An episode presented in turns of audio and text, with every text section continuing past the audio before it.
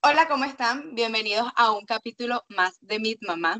Mujer que tengo hoy, de verdad, es bastante ocupada, pero yo quería que estuviera aquí en esta sección conmigo. Les voy a leer un poquito de quién es ella, según yo, y luego empezamos con esta entrevista. Quienes han visto todos los, todos los episodios de Mi Mamá saben que me gusta traer a este espacio mujeres que inspiren. Y hoy no va a ser la excepción. He tenido el, el placer de ver la evolución de esta mujer, evolución que ha dejado grandes frutos gracias al esfuerzo, al estudio, al trabajo y a la constancia. Hoy quiero presentarles a esta mamá guerrera, médico esteticista, especialista en skincare y body care y otras cositas que luego eh, nos estará ella misma contando. Está estudiando ahorita mismo inglés, marketing, eh, marketing digital. Tiene su propia empresa en Estados Unidos, su estética. Así que démosle la bienvenida a Roxana Martin. Lo logramos, bebé, por fin triunfamos. Quiero aclarar desde el principio que aquí en Atlanta son las 7 y 44 de la mañana. Y bueno, Alemania, donde es ella, serán que las 3, 4 de la tarde. Ya está. Estamos aquí y esta entrevista va a ser fabulosa. Pero todas las personas que vayan a ver esto, pues se sientan identificadas y aprovechen estos tipsitos que nosotros vamos a hablar el día de hoy para que vean que sí se puede. Eh, mi mamá es un tema espectacular para aquellas madres que están, que comienzan desde joven, que dicen, ay, que por qué. No, no, no, no. Vamos a calmarnos sí, empezamos muy joven, pero tenemos también un futuro por delante y tenemos un motivo muy importante que son nuestros hijos para avanzar. 29 años, eh, tengo una hija hermosa de 11 años, soy venezolana, me vine para los Estados Unidos, eh, actualmente estoy en Atlanta y estoy comprometida. Eso. Ya, ahora sí es formal. Ahora sí. Tengo una preadolescente de 11 años que de eso tengo varias, varias preguntas aquí, porque qué complicado ser mamá de una niña de esta generación que la llamamos la generación de cristal o la generación Z. Qué complicado. Sí lo es, sí lo es porque yo vengo de una crianza de Venezuela que mi papá me hablaba una sola vez y ya, ¿sí? O si me hablaba dos veces, ya a la tercera vez ya venía el coñazo. Uno dice el coñazo, pero era como una, una, un momento de acción de que, hey, reacciona, está haciendo las cosas mal. Aquí no. Aquí tienen una manera diferente de educar a los niños. Es hablar, hablar, hablar. Y ahorita que estoy pasando por una experiencia de que hasta preadolescentes, algo así como que, Valeria, por favor, es esto. ¿Qué quieres, mamá? Mi vida, por favor, que recoges eso, haz esto. Entonces, es eso, e, es, la actitud, o si no, me empieza a hablar en inglés para que no le entienda. Porque obviamente no es un Ya que tocas ese tema, ya que tocas ese tema, yo me veo en esa situación con mis dos hijos aquí en alemán y ellos diciéndome, de todo en alemán, yo dije ok, aquí en esta casa se habla español, ¿viste? No, no, no, no, te tengo que, te tengo que decir algo y, y, y, bueno, o sea, es un consejo que también les voy a dar a todas las personas que vean de la puerta para afuera, todo lo que quieran, el inglés que quieran, ¿ok? Pero de la casa en español, o sea, yo ahorita tengo problemas con, eh, con comunicación con mi hija porque de repente le trato de, de decir cosas en español y me dice que, que I'm sorry, I don't understand. ah, ¿cómo que no me entiendes? Mira, que me vas a entender. ¿Sabes? Porque por más que sea uno, en mi caso, yo tengo cinco años aquí y durante esos cinco años, pues me tocó trabajar y yo me vine sola completamente con mi hija. Pasé bastantes situaciones diferentes porque uno a veces cree que tiene amistades aquí que al final te joden. Por ejemplo, aparte estaba viviendo en Miami, en la ciudad del desnaque, que para yo la amo. O sea, debo confesar, amo Miami, sí, lo amo. A veces me cuesta un poquito, digo, ay, ¿qué será de mí si yo tuviera negocios en Miami en vez de Atlanta? Pero me gusta Atlanta porque es más tranquilo para criar niños. Cuando uno tiene hijos, sobre todo nosotras dos, por ejemplo, que somos desastrosas con respecto a las rumbas, eh, que a nosotros no nos pueden decir rumba porque nos enrumbamos como es. Eh, actualmente sigo trabajando en rumba también. Tenemos que enseriarnos en esa área, o sea, buscar un sitio donde nos dé, como que tengamos las dos cosas, ¿me entiendes? Tranquilidad para la crianza de nuestros hijos y que, bueno, de alguna manera uno se agarre unos espaciecitos para desestresarse de todo lo que es la casa. Porque realmente lo necesitas. O sea, cuando tú eres madre joven, uno tiene que centrarse y aceptar de que, hey, tienes una responsabilidad, pero es muy fundamental el tiempo que te puedas dedicar a ti. Y retomando el tema con lo, con lo, que es la crianza con los niños de cristal, pues sí me parece que es súper difícil, Mari. Estoy pasando una situación súper difícil porque el estilo, la moda, lidiar con que, mamá, tengo una, mm, una amiguita en el colegio que es gay.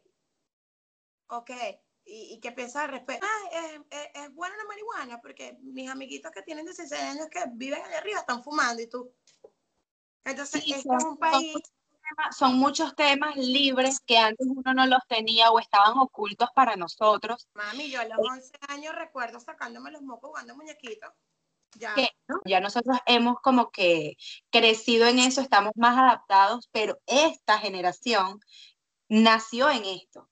O sea, tiene todo de piel. Niños están eh, cambiando su sexualidad desde los 11 años y los tratan en el colegio. Ella es una niña y me parece súper, súper, súper chévere, la verdad, porque que ha buscado tanto la inclusión y creo que lo están logrando por fin, ¿no? pero es complicado cuando estás criando, cuando eres mamá. Claro, mi, mi opinión acerca de ese tema es bastante puntual. Te voy a explicar. Yo no tengo nada en contra de que seas gay y lesbiana porque, América, tengo demasiada gente, amistades, genial. Lo que no me parece correcto es que eh, son niños que no están preparados para entender. Confundes a pensar de, yo también puedo ser. Porque yo pienso que para tú entrar en eso, tú tienes que experimentar muchas cosas, tienes que pasar por muchas cosas y a veces los niños de aquí no pasan eso. Mi punto de vista. Ya, ahora el día de mañana mi hija me sale lesbiana, pues voy a hacer que sea la lesbiana más lesbiana, hermosa, pues en punta, ¿me entiendes? Pero es muy difícil criar aquí. Sí, chamo, es muy difícil este país es maravilloso, te da las oportunidades más bellas. Pienso que no me movería de aquí, no buscaría emigrar en otro lado. Pienso que emigré en el, en el, en el país que necesitaba y que quería, que me ha hecho crecer demasiado, pero tiene sus cositas, ¿me entiendes? Sí. Hablar mucho, o sea, no, no digo que tengo. No, son cosas puntuales, son cosas puntuales que uno dice en la crianza que son eh, heavy. Por ejemplo, Joser y yo, eh, muchas veces nuestro debate es eh, nosotros estamos ahorita en Frankfurt, aquí en Alemania, pero aquí la droga es una cosa loca, Roxana, o sea, una cosa, y yo que, y bueno, tú también, que somos mujeres que hemos rumbeado, que hemos experimentado, que literal tenemos experiencia, eh, nosotros no teníamos tan a la mano las drogas como los tienen estos, estos niños aquí. Es impresionante. Y tú cuando sales a la calle, aquí, tú ves de verdad a niños deteriorados, deteriorados con el problema de la droga. Porque si tú me dijiste, tú me, tú me dices, coño, mamá, es que me estoy fumando un porro de marihuana. Media hasta yo te entiendo porque, ¿me entiendes? Porque uno, uno tuvo la experiencia pero no este pocotón de drogas que aquí se están, que a la vuelta de la esquina consigues LCD, cocaína, eh, todo este tipo de drogas que de verdad, de verdad, de verdad, aquí tú vas a la plaza y es algo mm, súper normal. Todo el mundo sabe quiénes son los que eh, lo hacen. A ese punto me refiero, ¿sabes? Que estamos en, estamos en un punto donde criar es muy difícil. O sea, mi hija me llega todos los días con un tema y me agarra exactamente comiendo. O sea, imagínate yo comiendo mi comida, lo más y voy a comer, mamá, que tal baile es bueno. O sea, termino así y me meto la comida y, y, yo nunca mastico 40 veces y ese momento es, ¿qué carajo le voy a decir? ¿Cuál es la mejor respuesta? Si le digo que no, lo va a averiguar. Si le digo que sí, va a querer. Ah, eso, es, eso es otro, tienen toda la información a la mano, todo lo consiguen en internet. Mira, yo a mi hija eh, le tengo horario le tengo horario de uso de teléfono, le tengo horario de uso de laptop y pues yo tengo una relación con mi hija muy hermosa. porque ella a mí no me oculta nada. Si yo veo que ella de repente está viendo un tema muy importante ahorita, los benditos anime. O sea, no entiendo cómo Netflix puede tener, sí, estoy puteando a Netflix. No puedo, no, no puedo entender cómo Netflix puede tener un programa de caricaturas donde el, el ¿cómo te digo? La síntesis del, del, de la serie es un niño encontró un libro de, con poderes que mató, que sirve para matar a la gente. Chamas, o menos que de repente mi hija me diga, mamá, esta serie es horrible. Y yo, ¿por qué la ves? Bueno, porque mis amiguitas me dijeron que la viera. Entonces tú como que, ajá, ¿y eso qué pasó? No, me da miedo. Marica, es una vena que el contenido de, de dibujos animados de niños son vainas que no tienen una lógica. Yo me acuerdo que en mi época yo me ponía a ver los Looney Tunes y estaba... Sí. Ahorita no. Ahorita todo es anime, una serie que si la niñita este, se quiere matar porque se, se crean ansiedad. No, estas, en estas caricaturas que se cortan las venas, que están así, que uno dice, yo nunca vi una niñita, una niña que se cortara las venas en, en mi televisión. Nunca a eso me refiero, ¿sabes? Yo a mi hija le tengo controlado eso aquí y le hablo mucho. Y ella me cuenta, me, me echa cuentas, historias del colegio que yo digo, Dios mío, si esto es en elementary, que te estoy hablando de elementary es como decir de primer grado, quinto grado. Yo no me imagino ahorita entrando a, primer año, porque ya mi hija va por primer año. Y comentarios como que, Roxana, en el, en el transporte, unos niños de 11 años, ¿y tú? ¿Cómo? Sí. Ok. Respírate. Entonces, llegar a la casa es hablar. O sea, mi consejo es traten de mantener una relación con su hijo, que hablen, que puedan hablar. Y sin embargo, yo que tengo problemas de comunicación por el tema del idioma, porque yo le trato de exigir mucho a mi hija. Yo le digo, yo le exijo a mi hija porque tienes que aprender inglés, pero no me dejes hablar español. Entonces, es muy difícil porque ella está desde las 7 de la mañana hasta las 4 de la tarde en el colegio, en su after school, hablando puro en inglés y cuando quiero llegar aquí en la noche, quiero hablar en, español ella. Ya. Entonces, las respuestas son, sí, mami. Ok, mami. Y le digo, ¿cómo te fue? Sí, mami. ¿Ah? No, no, no. ¿Cómo te fue? How are you? I'm good, mami. No, no, no, no, no. En, en español bien. O sea, es difícil emigrar y uno como adulto no poner de su parte también para adaptarse a este país, porque los niños son una esponja, Mari. A tus hijos dentro de poquito, cuando empiecen clase, mi amor, te van a empezar a hablar alemán, alemán, alemán, alemán. Y yo no sé quién se va a volver más loco. O tú o yo, de que se vuelvan locos. Alexander empieza en dos meses el KITA, el, el, el kinder aquí. Y todos los profesores me dicen que en dos semanas está hablando alemán. Dos semanas. Yo necesito, yo, yo, no te voy a mentir, yo, yo tengo que tener a mi pareja aquí al lado y a mi hija aquí al lado cada vez que tengo que resolver o hablar. Yo me puedo defender, yo puedo tener una conversación con una persona muy básica, hola, ¿cómo estás? ¿Qué tal tu día? Dime, te puedo ayudar. Pero, por ejemplo, atender a una clienta en el medio de la estética, se me ha hecho súper difícil, a pesar de que aquí los gringos son demasiado nice, porque tú le dices a ellos como que no hablo mucho y ellos como que se alegran. Porque ellos como que, no, no, no, it's fine, practice with me. Oh my goodness, oh. Y tú qué, qué, belleza. Es una amiga que eh, viene de Egipto, ¿ok? Ellos hablan árabe, eh, pero el esposo es alemán, entonces, pero el esposo también habla árabe. Entonces, con el esposo habla árabe, con las hijas habla árabe en su casa, pero el esposo le habla en alemán a los hijos, pero también hablan inglés. Entonces tienen los tres idiomas. Y los, las dos bebés pequeñitas dominan eh, los tres idiomas. Los niños son una esponja, o sea, si le puedes poner los niños son una esponja, son una esponja. Aprenden demasiado rápido. Por lo menos ahorita yo estoy estancada que yo digo, lloro, te lo tengo que confesar, lloro, marica, porque me frustra el hecho de no poderme comunicar bien con mi hija. Y, hey, no me había dado cuenta, el que se dio cuenta fue mi novio, porque un día íbamos en el carro y la niña como que, mami, la luz, el señor cruzó con la luz y yo, ¿de qué hablas? Habla bien. mamá, la luz. Y típica venezolana sin paciencia, porque no tengo paciencia. Coño, ¿de qué hablas? Y mi novio, mami, cálmate. Yo no sé si tú no te has dado cuenta, pero Valeria no se expresa bien hablando español. Entonces yo me quedé así, le dije, le dije en serio, me dijo, ahora vamos a preguntárselo en inglés. Se lo preguntamos en inglés y Chama con una fluidez contestó como que, ay mami, que el señor eh, pone la luz del lado izquierdo antes de cruzar. O sea, ella como que nos hizo una pregunta de que cuando estabas manejando y eso fue el que yo me ¿Ah? Si quieres cruzar, tienes que poner la luz de cruce. Eso fue lo que sí, ella, ella como que nos estaba haciendo esas preguntas, pero yo en mi mente, en mi mundo, en porque ¿qué pasa? Mi mundo ahorita es una meta, tengo una meta, tengo una meta, tengo una meta, tengo una meta, y realmente esos pequeños detalles no estaba. Ya.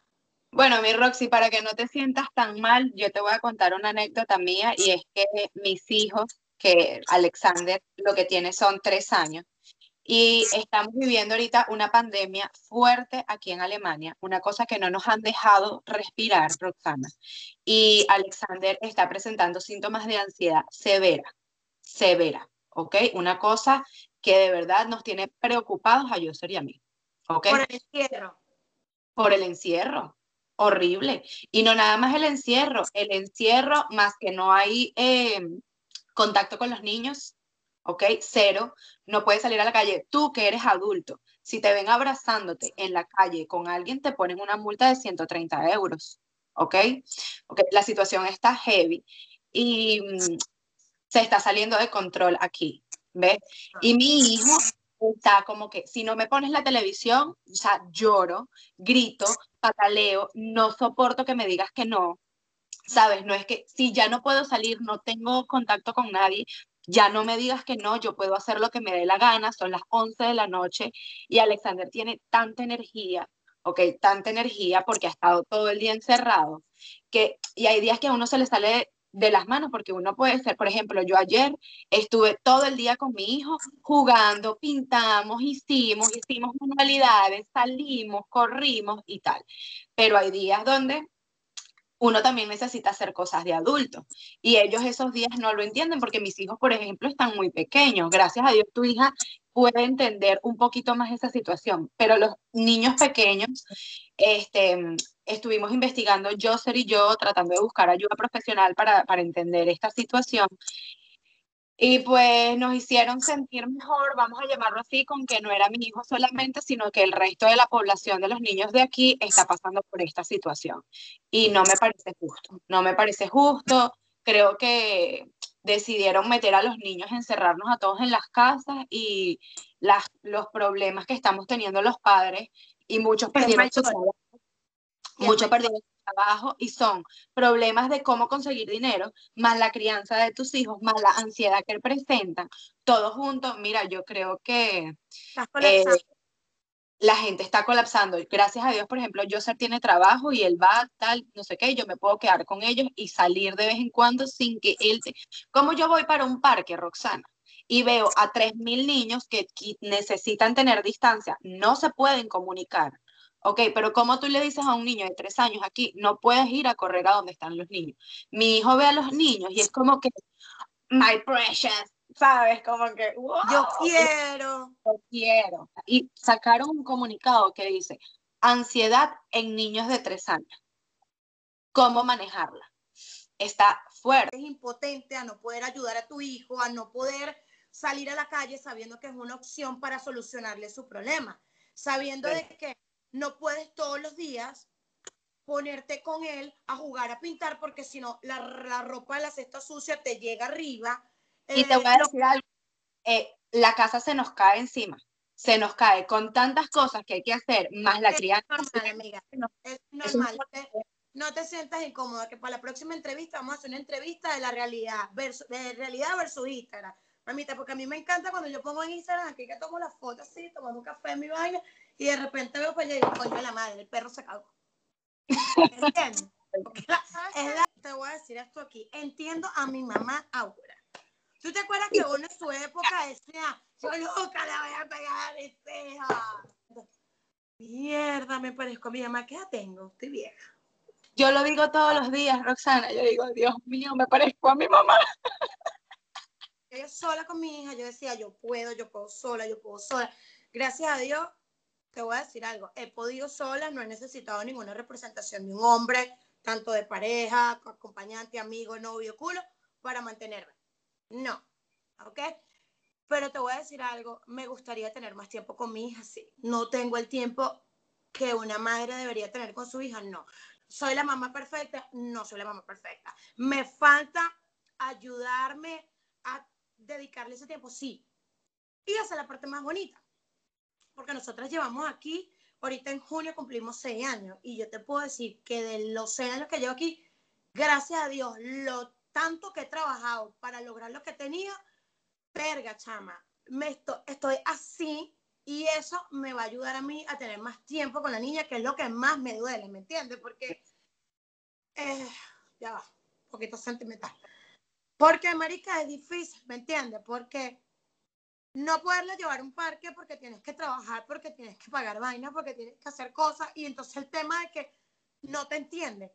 Y tú, ok, de nuevo, mi amor, estoy trabajando duro porque necesitamos esto, queremos esto, vamos a hacer esto. Entonces yo así como que, mamá, no me importa, no me importa tener negocio, no me importa tener una casa bonita, lo que quiero es más tiempo contigo. Y la respuesta tuya siempre es un, ¿hay qué? No puedo. Mamá, sí, señor. qué? No puedo.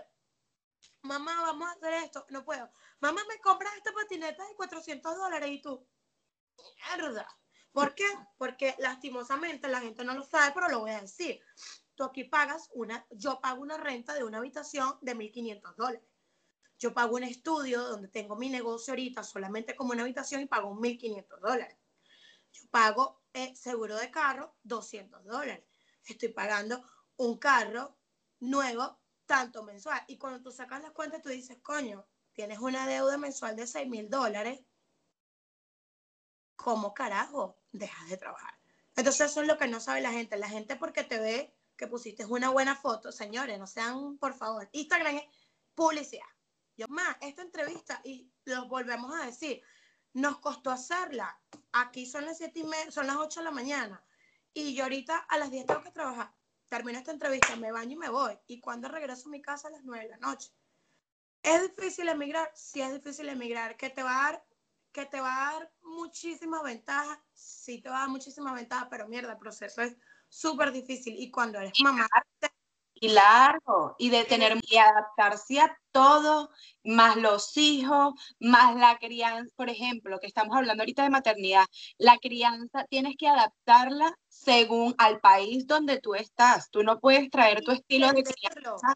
Y, y entender que estás en un país diferente, porque a veces las personas no entienden de que, hey, es así. ¿Qué tengo que lidiar yo aquí? Yo, yo estoy tratando de que mi hija llegue a sus 18 años viviendo conmigo.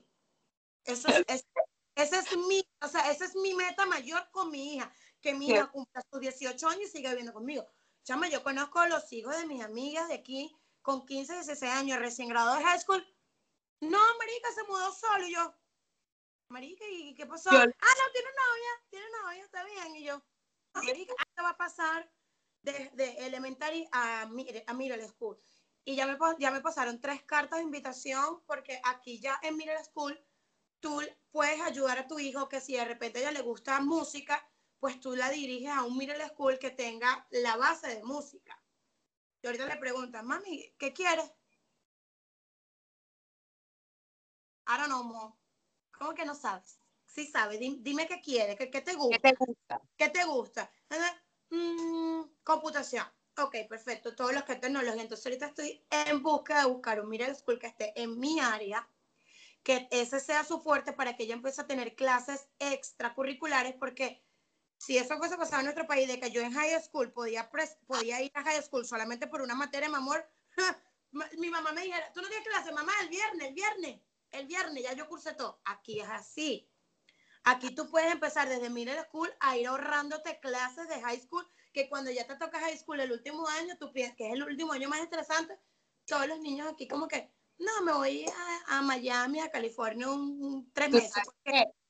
Tú sabes que Joster en su trabajo todas las semanas tiene a un niño de 13, 14, 15 años eh, viendo cómo es ese trabajo para ver si cuando él sea grande quiere ser eso. Dime tú qué, qué espectacular. ¿Tú te imaginas que nosotros hubiésemos tenido esa oportunidad de estar? ¿Tú te acuerdas cuando nosotros presentamos una prueba en, en bachillerato? y que, que, que eres bueno. Yo hice esa prueba, a mí me salió bombero y yo, bombero, ¿será? Ahorita no. salió, marica, a mí me salió científica. Y yo, ¿pero científica en dónde? Sea, a mí lo que me gusta es un pelo, unas uñas, un maquillaje. Bueno, mi amor, eres una científica del arte de la belleza, ¿viste? Ahí lo tienes. Pero lo tienes, mami, eres una científica, tremenda científica. Si ellos quieren, si ellos quieren ver qué les gusta, no es algo obligatorio. Es algo como que, ah, tú quieres y las empresas te dan esa, esa posibilidad. Ah, tú eres estudiante y quisieras ver si quieres eh, trabajar esto en futuro o estudiar esto a futuro. Ven, prueba con nosotros. Y tienes esas puertas abiertas. A mí, y no nada más con eso, si quieres, you know, peluquera. Puedes ir a una peluquería y decir, mira, yo quiero ver cómo ser una semana peluquera. ¿Entiendes? Eh, mira, yo quiero ser panadera. Puedes ir a una panadería y decir, mira, yo puedo estar aquí una semana para ver cómo es esto, ver si yo cuando sea grande quiero ser panadero. Dime tú esas posibilidades tan espectaculares. No, sí me encanta, está muy bueno. Está bueno porque no le, no, no le permites al niño entrar en el ocio de decir, ay, no quiero estudiar, y no quiero hacer nada. ¿A qué edad saliste embarazada? Bueno, amiga, quedé embarazada a los 17 años. Quedé embarazada a los 17 años, eh, cumplí los 18 y mi hija nació yo recién cumpliendo 18. Sí, era, era una niña criando otra niña. Total. No te voy a mentir. Sí. No, no, no, sí, aparte de que yo me separé del papá de mi hija teniendo siete meses de embarazo, de los cuales al sol de hoy nada que ver. Em, omitimos lo que, lo que viene de aquí en adelante, porque ya sabemos que si no ha pasado nada es porque no se hace cargo de la niña. Entonces, este, fue difícil porque Marica era una niña. Yo no sabía lo que estaba pasando, yo me, yo me creía grande, yo, ah, yo quedé embarazada, yo claro que puedo, criar un niño es fácil, pero cuando realmente nace el niño, o sea, nace la niña, y te das cuenta que el trabajito materno es cada tres horas darle la, la teta, sacarle los gases, acostarlo a dormir, arregla aquí, se siente mal, un gas, esto, lo otro. Mira, mis papás fueron mis apoyos y todavía lo son. O sea, yo soy una chama demasiado afortunada de los padres que tienen porque, marica, ¿qué te puedo decir? Mi papá es el papá de mi hija, mi mamá es la mamá de mi hija, mis hermanas son la mamá de mi hija. O sea, yo tuve mucho amor en ese aspecto, yo tuve mucha ayuda, pero no fue fácil porque uno también en esa, en esa etapa de tener 18 años es la etapa donde tú ya te crees grande. Entonces te dan un consejo y tú, Ajá, entonces también tenías el tema de que metiste la pata. Entonces tú no tolerabas ese, ese término, entonces obviamente nosotros los venezolanos tenemos una manera de hablar muy déspota que a veces, en mi caso, yo no me quedo con nada. ¿Sí? O sea, a mí me salían con patadas y yo, eso es problema tuyo. Tú lo pariste, tú vas a pagar. ¿Me entiendes? Y, ese, y esa actitud que yo tuve de, de tener 18 años, me llevó a tener bastantes coñazos porque obviamente venía mi abuela y me decía, hija, eso no es así, ay abuela, el fastidio que te dije en mí. ¿Entiendes? Entonces, el hecho de haber sido mamá tan joven, las puertas de muchas ayudas por mi forma de ser, porque yo pensaba que yo me la estaba comiendo. Pero con medida del tiempo, tú, uno va creciendo, este, te das cuenta de que, mierda, es un trabajo difícil. Cuando la ves, ¿te acuerdas de ti? Cuando eras, tenías esa edad. Total, es lo mismo. O sea, tú le dices a Valeria, Valeria, párate, ya esto. Ya va. Coño, pero porque ya va, es ya. Yo era lo mismo. Es más, me atrevo a decir que mi hija es el doble que yo. El doble, chama, el doble en todos los sentidos. Y a veces me trato y digo, Shh, fuiste también adolescente, coño. Y, me y le he tenido que pedir consejos a mis amigas que tienen aquí niños de mi edad porque le digo, Marica, ¿cómo le hablo? Y la, la técnica que estoy usando ahorita es negocia. Entonces ahora parezco un comerciante con ella. Mamá, cosa? Ah, ¿tú quieres el iPad? Ok. Esta semana las notas tienen que ser puras A y no te tengo que mandar a bañar ni una vez. Pero sí, sí te voy a decir algo. Gracias a Dios, eh, también agradezco mucho haber tenido una niña a temprana edad. Porque, chama, em, mi papá me dijo estas palabras claritas. Yo te voy a ayudar. Yo te voy a ayudar todo lo que tú necesitas con tu hija. Pero tu hija teniendo siete meses, te me vas a trabajar. Marica, y del, desde uso de razón de que mi hija tiene siete meses, mi hija tiene 11 años ahorita, yo no he dejado de trabajar. Y chama, gracias al trabajo que vengo haciendo desde que ella nació hasta ahorita, próximamente te voy a estar, te vas, a, te vas a dar cuenta y yo sé que vas a decir, mía, ya te entiendo, Rox. Era la típica hija de que, papá, necesito tacones. Y papá, chachín, que tu mamá no se entere. Mamá, quiero irme a rumbear, que tu papá no se entere.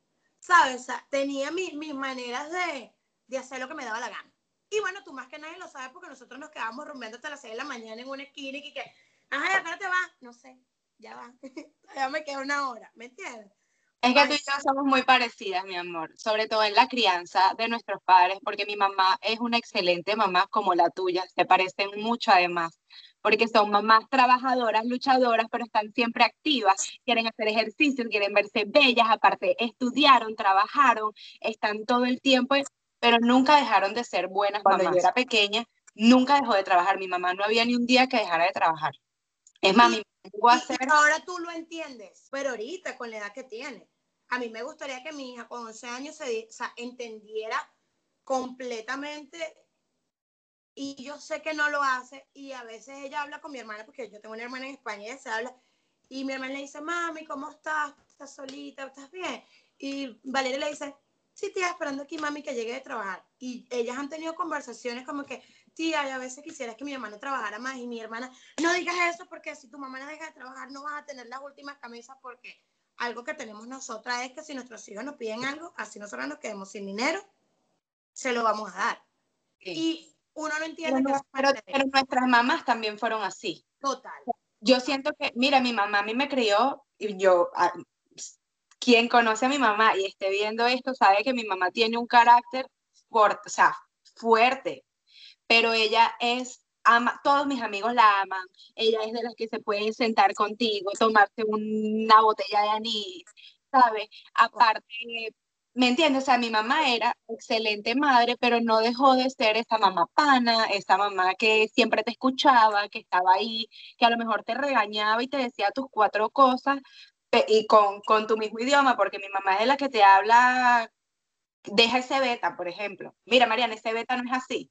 ¿Me entiendes? No, ya, ya, ya, cuando tú dices, coño, que. Mi mamá fue una buena mamá y tu mamá, yo conozco a tu mami. Tu mami es una cosa de bella, hermosa un cuerpazo rechísimo. Mira, yo salgo con mi mamá en la calle y se quiere la mamá. Tú o él, yo, ella, pero yo sé que está más buena que yo. Ah, paso cincuenta y pico de años, no voy a decir el y pico porque si llega a ver esta entrevista me va a matar nada más con el hecho de decirle edad. Pero sí, es difícil la crianza aquí, amiga, pero este país es maravilloso. Mira, mi Roxy, ¿y cómo tuviste a tu hija cesárea o natural? Parto, parto natural, amiga, parto natural. Parto natural. Wow, es la primera persona que, que entrevisto que, que tuvo un parto natural en Venezuela. Sí, amiga. Bueno, te voy a decir por qué parto natural. Yo le tengo un terror a lo que son las cicatrices. Si tú puedes ver aquí en mi cara, ¿si la ves?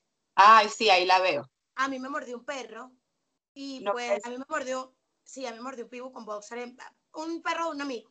Fue vaina de que el perro estaba enfermo y bueno, estaba muy pequeña, estaba creo que con la edad de mi hija, un poquito más pequeña, y pues yo sufrí muchísimo porque duré un año entero de clase como, como, una, como una venda blanca de aquí a aquí, porque pues mi cicatriz tuvo, tuvo varias cirugías después. De por sí yo me he hecho bastante eh, terapia y láser, sin embargo todavía me faltan hacerme tres procedimientos estéticos. Voy a esperar por lo menos llegar a mis 40 años porque son procesos más eh, invasivos y coño, tengo 29 años y no, no me voy a poner ahorita. Ya cuando llega mi cuenta bien regia, pues me empiezo a preocupar más.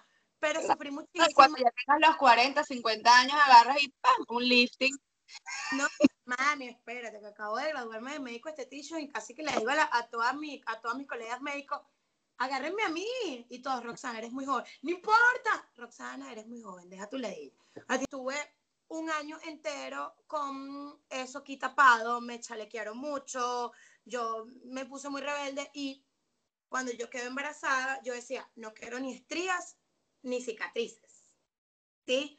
Entonces, el, el, el ginecólogo mío es mi compadre, el padrino de mi hija, este, porque mi hermana era enfermera de una clínica, entonces yo conocía a toda la gente. Y él me dice, mira, Roxana, yo no sé si puedas parir, pero vas a tener que hacer estos ejercicios para que, coño, vayas dilatando. Pero mi tema no era que yo quería parir, o sea, mi tema no era algo más maternal de que, ay, quiero que mi hija nazca natural. No, no, no. El tema mío era más psicológico del que no quería tener una cicatriz. Y ese fue, ese fue mi propósito, parir. Pero yo, porque yo era también una niña. ¿Me entiendes? Y yo no quería como que molestar a mis papás con el tema del dolor, porque ve acá, no te quejes porque usted fue la que quiso salir preñada. El 1 de enero nació mi hija y el 1 de febrero cumplía mi hermana. Entonces yo, yo, no me quería adelantar porque yo decía, si a mí me da ganas de parir hoy, mi hija va a nacer el cumpleaños de mi hermana. No, no, no, no, aguántate, aguántate, aguántate, ¿no? Porque, como todo. Chama, y cuando de repente me toco que veo que tengo marrón con sangre, le digo a mi papá, papi, estoy en, en proceso de, de, parir. Él empieza a llamar a la clínica, que era donde se supone que yo iba a parir porque mi papá trabajaba de recursos humanos y la clínica le dice, mira, el, el quirófano de maternidad no está disponible para hoy. Bueno, búscate una clínica. La clínica más normalcita, este, accesible para el bolsillo de mi papá, porque yo no voy a decir que la pagué yo. Mi papá fue el que me, parió, pagó el parto y el parto costó casi 12 mil bolívares, o sea, dinero. Para hace 11 años era muchísimo dinero. Y me acuerdo que llegué y la enfermera me dice, este, tenemos que hacerte un taxi porque no saber eh, si estás en periodo, perdonen, ya se paró mi hijo pequeño. Marica, la enfermera me dice, tengo que hacerte un taxi cuando me hace el taxi me dice, tú no estás dilatando. Vamos a hacerte el proceso de cesárea. Y yo, ¿Cómo? Me quité vía, me quité toda vaina y le dije a la, enfermera, o yo paro o yo paro, yo no quiero cesar. Y llegó el doctor, como era una niña, tú sabes, eh, peleando y el doctor me dice, ¿tú quieres parir? Yo te voy a poner a parir. Dale. Marica, me acuerdo que me llevaron al quirófano, me pusieron el pitocin para acelerarme el, el, dilatado y me mandó a la habitación. Él me puso el pitocin a las 12 del mediodía y yo, mi hija nació a las 12 y 12. O sea, yo duré en un proceso de parto de 12 minutos, de las cuales la primera vez me dijo, puja, yo ya va, ya va, ya va, ya va, ya va, doctor, yo puedo.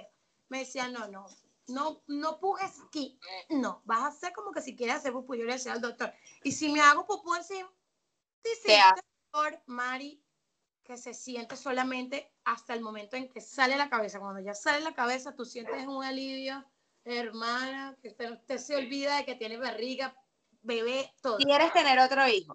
Sí, pero más alto. Ok, ¿y quieres volver?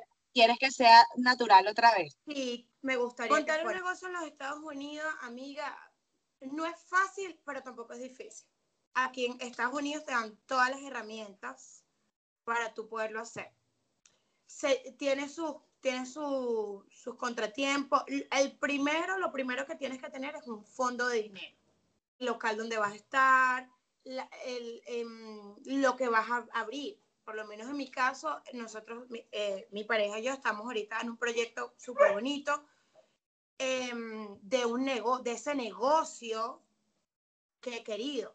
Yo ahorita estoy, eh, tengo mi propia empresa, pero yo mi propia empresa la tengo reducida en una habitación.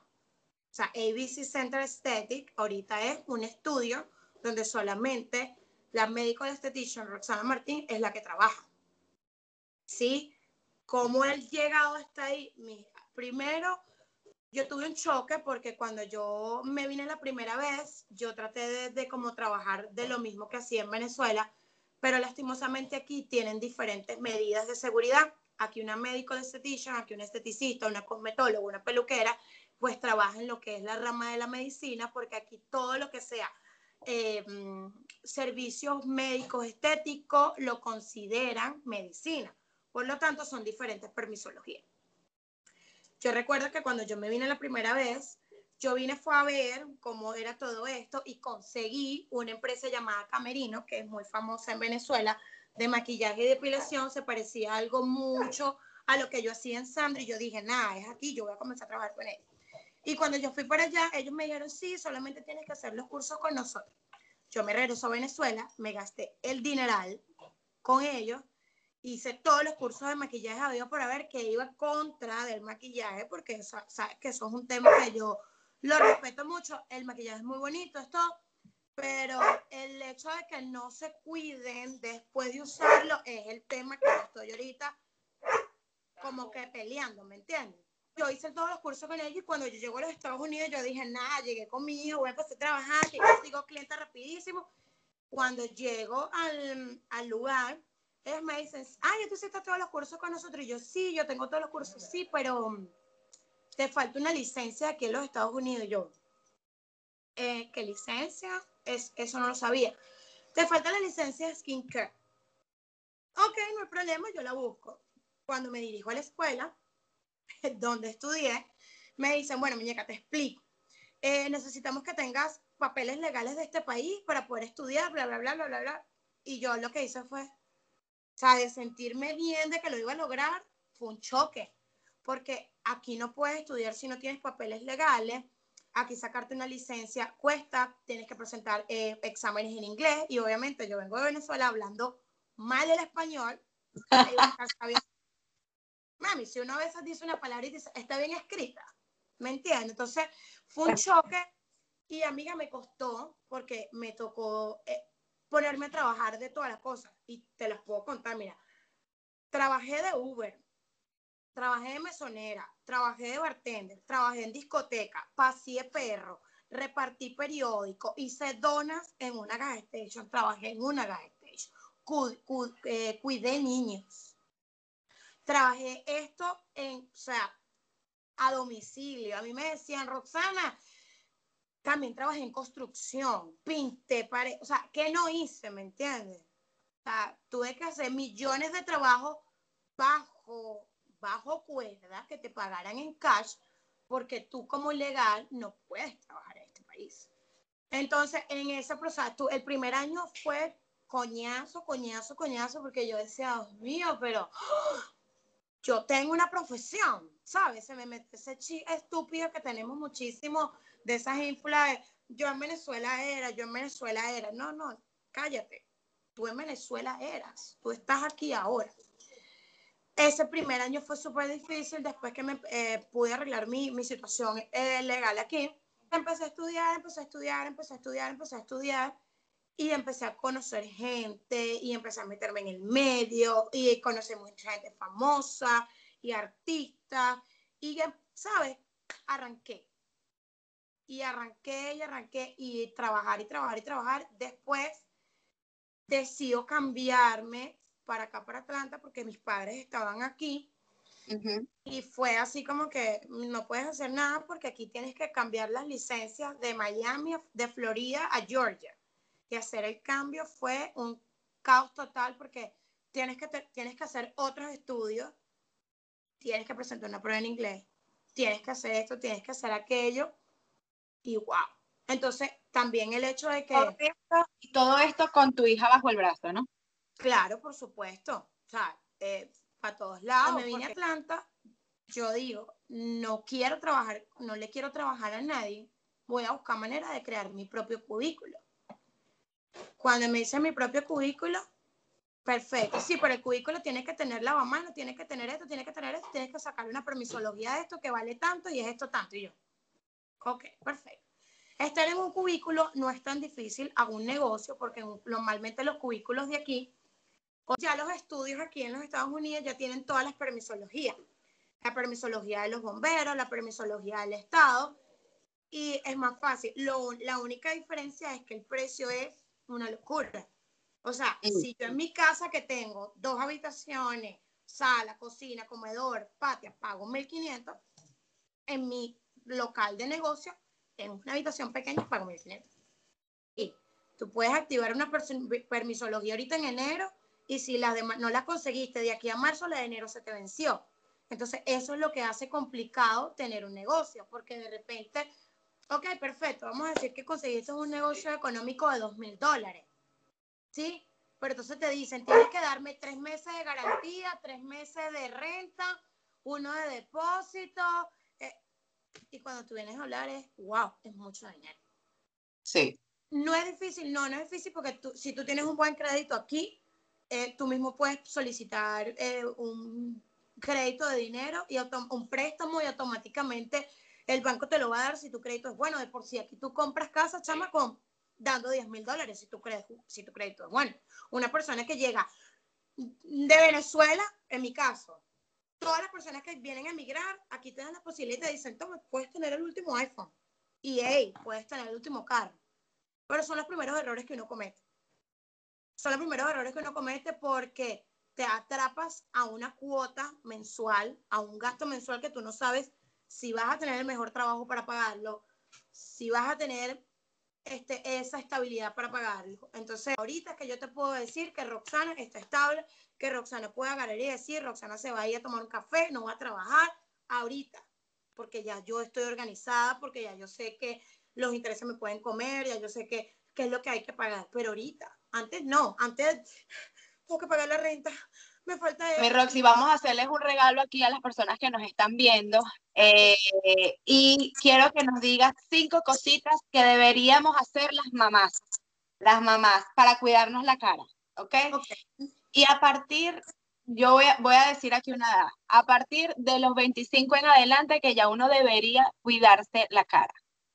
Bueno, yo pienso que a partir de, lo, de desde los 13 años, amiga, cuando tú entras en tu periodo de, de desarrollo, tú que vas a tener dos, dos hombres adolescentes, ellos van a pasar por muchas pepitas, entonces cuando ellos empiezan en ese proceso es cuando tú más te tienes que poner con ellos estricta y solamente tres productos, el limpiador, el nutritivo y el protector solar. Consejo que te voy a dar para un niño, te lo voy a dar por un adulto mis cinco consejos, mantengan una rutina de skincare sumamente orgánica, lo necesario. ¿Qué es lo necesario? Limpiar. ¿Qué es necesario? Nutrir. ¿Y qué es necesario? Proteger, más nada. Si tú mantienes estos tres principios como lo único, lo más importante de tu vida, automáticamente vas a notar cambios en tu piel. Por supuesto que cuando ya empiezas a entrar en una edad que empiezas a tener ojeras, que si de repente para la edad, si tú mantienes esos tres pasos, vas a llegar a tus 50 años, tus 60 años con una piel hermosa. Claro, aquí estamos quitando el tema de la alimentación, de la tomada de agua. No, estoy hablando solamente de los tres, de, de productos estéticos. Yo me voy a ir a esa parte. Esos son los tres productos que tú tienes que tener. Otra cosa muy importante, si tú comes mal, cuando tu cuerpo necesite botar todos los desechos tóxicos, la cara, como tiene los poros más dilatados que todo el cuerpo, empieza a brotarse. Nosotros somos unos coladores. Si tú te pones a ver tu mano, tu cuerpo, nosotros tenemos poros y tenemos folículos. Esos son aberturas por donde el cuerpo respira. Que en algunas zonas se dilatan más y en otras no. Yo, por ejemplo, esta zona aquí, soy de poros abiertos, que, que, con el maquillaje no se me ve porque, mami, la técnica. Bueno, te, recomiendo que Pero sí. noche. El retinol a 0,5 es súper bueno, te ayuda muchísimo a, a, disminuir esos puntitos y hay un tratamiento que se llama eh, o dermapen, si lo, si lo combinas o tienes a alguien allá en Alemania que te pueda hacer un dermapen con ácido salicílico, te va a ayudar a ir disminuyendo esos poros. Tenemos que hidratarnos bien, tenemos que tener un mínimo de 8 vasos de agua al día. También tienes que tener una rutina de ejercicio. Es muy importante drenar y eliminar todas las toxinas posibles de nuestro cuerpo. Y lo más, lo más importante es mantener una vida tranquila. ¿Por qué? Porque el, el, sí, el problema principal de todos los trastornos faciales, corporales, es el estrés recomiéndame dos aceiticos que podríamos utilizar como skincare, como hidratante. Mira, eh, yo, yo ahorita yo estoy muy orgánica y me gusta muchísimo el aceite de uva. El aceite de uva.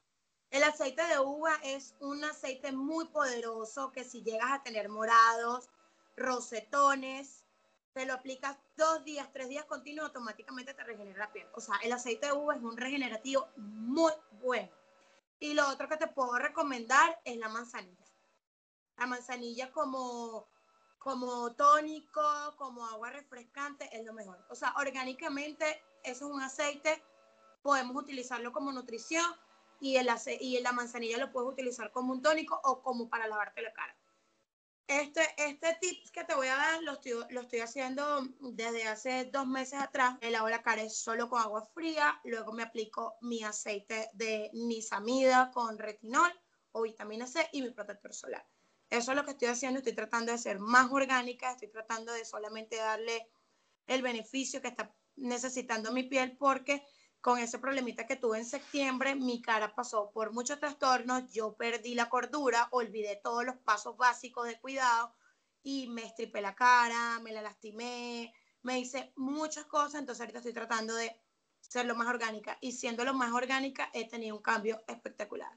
Tú sabes que yo me estoy desmaquillando con aceite de almendras que me ha funcionado súper porque aparte de que me desmaquilla así, este, no me quita las pestañas y aparte me hidrata al mismo tiempo.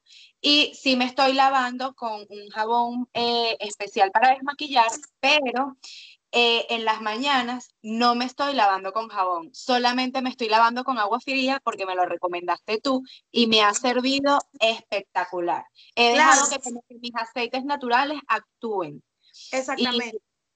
Y me ha ido te das cuenta, no sé si te das cuenta de que cuando te acuestas en la noche, pasas ocho horas sin aplicarte absolutamente nada y en la mañana cuando te paras ves el cambio radical de la piel que está calmada, no está alterada, la tienes exactamente como la, necesitas estar. Entonces, empiezas tu día echándote muchos químicos en la cara, empiezas a tener choque, el pH se descontrola completamente, entonces tú crees que porque fulana de tal recomendó este producto, era mejor para ti, entonces no te das cuenta que al aplicártelo se te irrita la piel. Entonces, menos producto, mejor solución.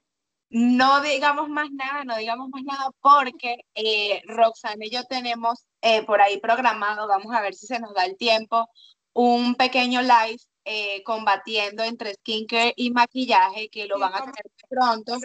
Porque yo sé que van a aprender mucho, aparte que esta edad es complicada, estamos en esa edad donde queremos empezar a cuidarnos porque ya van a venir las arrugas, porque los hijos, porque esto, porque lo otro. Y Roxy y yo estamos programando un live.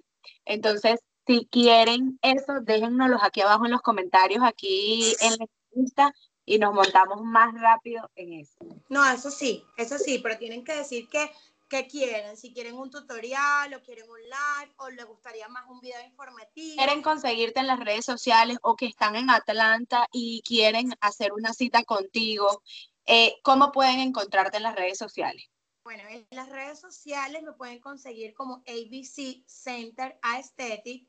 Eh, me van a encontrar así en Instagram, en Facebook, en YouTube, en Telegram voy a adelantarme con esto. Solamente van a ver contenido en ABC Center Aesthetic porque como estoy estudiando marketing, pues tengo todo en cero y a partir del primero de mayo sí los invito a que no se pierdan nada de lo que les voy a empezar a mostrar porque va a ser como una escuela gratuita de puro contenido gratuito, beneficioso que van a tener varios proyectos. Uno de los proyectos de, de esto que va a ser para el público es decir la verdad y la mentira de cada tratamiento estético o sea que sí, me voy a quedar como con un 50% menos de clientes, pero me voy a ganar, voy a ganar más, voy a ganar más porque hay muchos procedimientos estéticos que o los hacen mal o no, o no son para las personas en específico, entonces voy a evitar de que gasten dinero en unas cositas.